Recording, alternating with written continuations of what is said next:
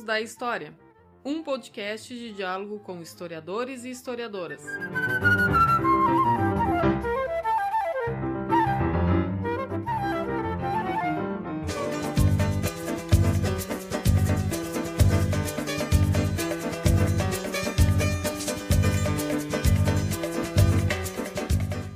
Olá!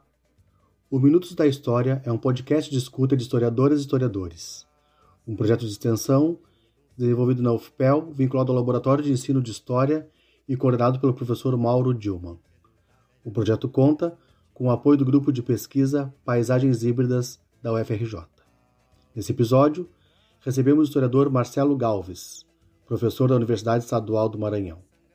É autor do livro Ao Público Sincero e Imparcial, Imprensa e Independência na Província do Maranhão, 1821-1826 além de vários outros livros, artigos e capítulos. Ele fala conosco sobre histórias contestadas e contestáveis. Com a palavra, o professor Marcelo.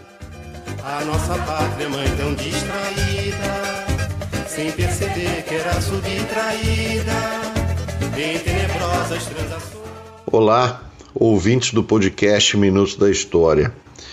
O bicentenário da independência do Brasil se aproxima e com ele a possibilidade de se pensar uma efeméride a partir de um conjunto de interesses que evoca uma unidade nacional resultante de um passado unívoco e de uma nação pregressa. Em 1972, no auge da ditadura civil-militar, organizou-se uma grande festa entre abril e setembro daquele ano que começava com a saudação a Tiradentes e terminou com a inumação dos restos mortais de Dom Pedro I no Museu do Ipiranga. Naquele conjunto, se evocava, como de costume, a existência de uma nação emersa com a independência e que remontava às rebeliões nativistas e à expulsão dos holandeses de Pernambuco na Batalha dos Guararapes. Naquele momento, e sob os auspícios do IHGB, se comemorava a verdadeira independência, resultante do que se propagava como o milagre brasileiro. Nesta conexão, um Brasil existente desde os séculos XVI e XVII culminava em seu Sesc Centenário com os festejos de 72. 50 anos depois, e evidentemente com as transformações desses, dessas cinco décadas, caracterizadas, dentre outras coisas, pela profissionalização do campo da história, eh, com a expansão dos cursos de graduação, mestrado e doutorado, temos muito mais possibilidades de contrapor esta ideia de uma nação pregressa e unívoca. E podemos começar a fazê-lo pensando, por exemplo, numa espécie de cronologia relacionada às adesões à independência. Províncias como a Bahia, o Maranhão e o Grão-Pará só se incorporaram, e não sem resistências, ao projeto de independência em julho-agosto de 1823, o que denota, dentre outros argumentos que poderiam ser evocados, a impossibilidade de pensarmos uma independência como resultado de um desejo nacional ou coisa que o valha.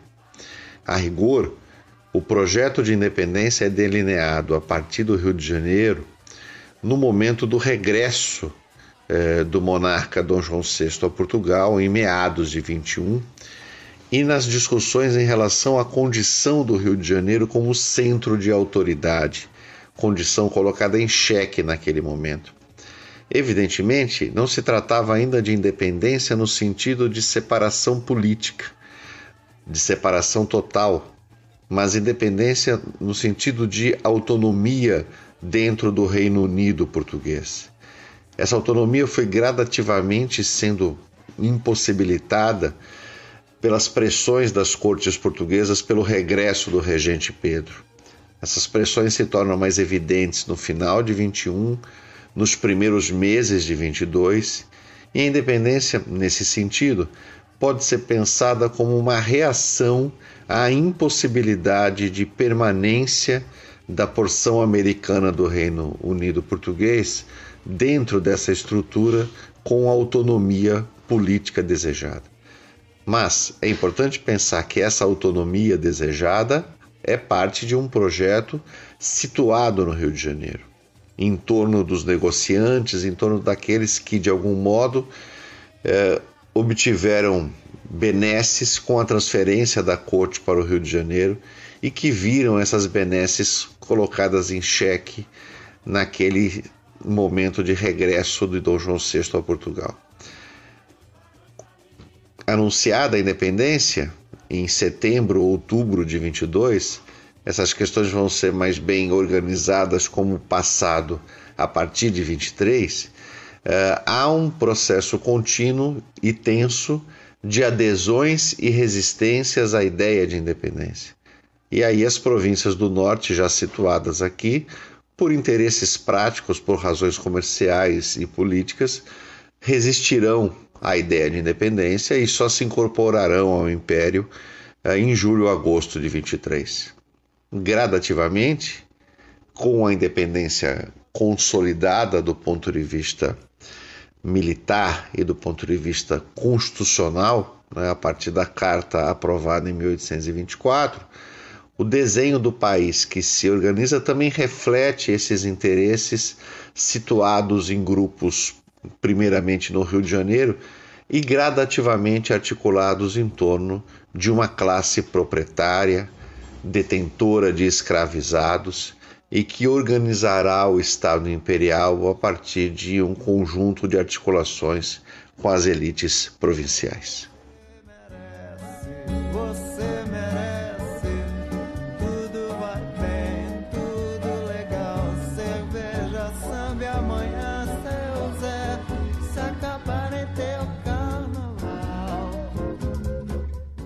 Professor Marcelo, muito obrigado pela sua participação no Minutos da História. Baixar a cabeça e dizer sempre muito obrigado. São palavras que ainda te deixam dizer, por ser homem bem disciplinado. Deve, pois, só fazer pelo bem da nação tudo aquilo que for ordenado final e diploma de bem comportado. Você...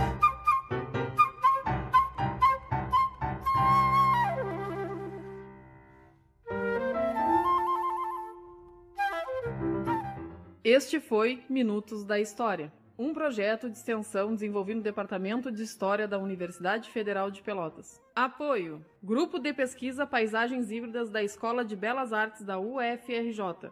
Coletivo AMU. Conheça, viva e apoie o movimento underground.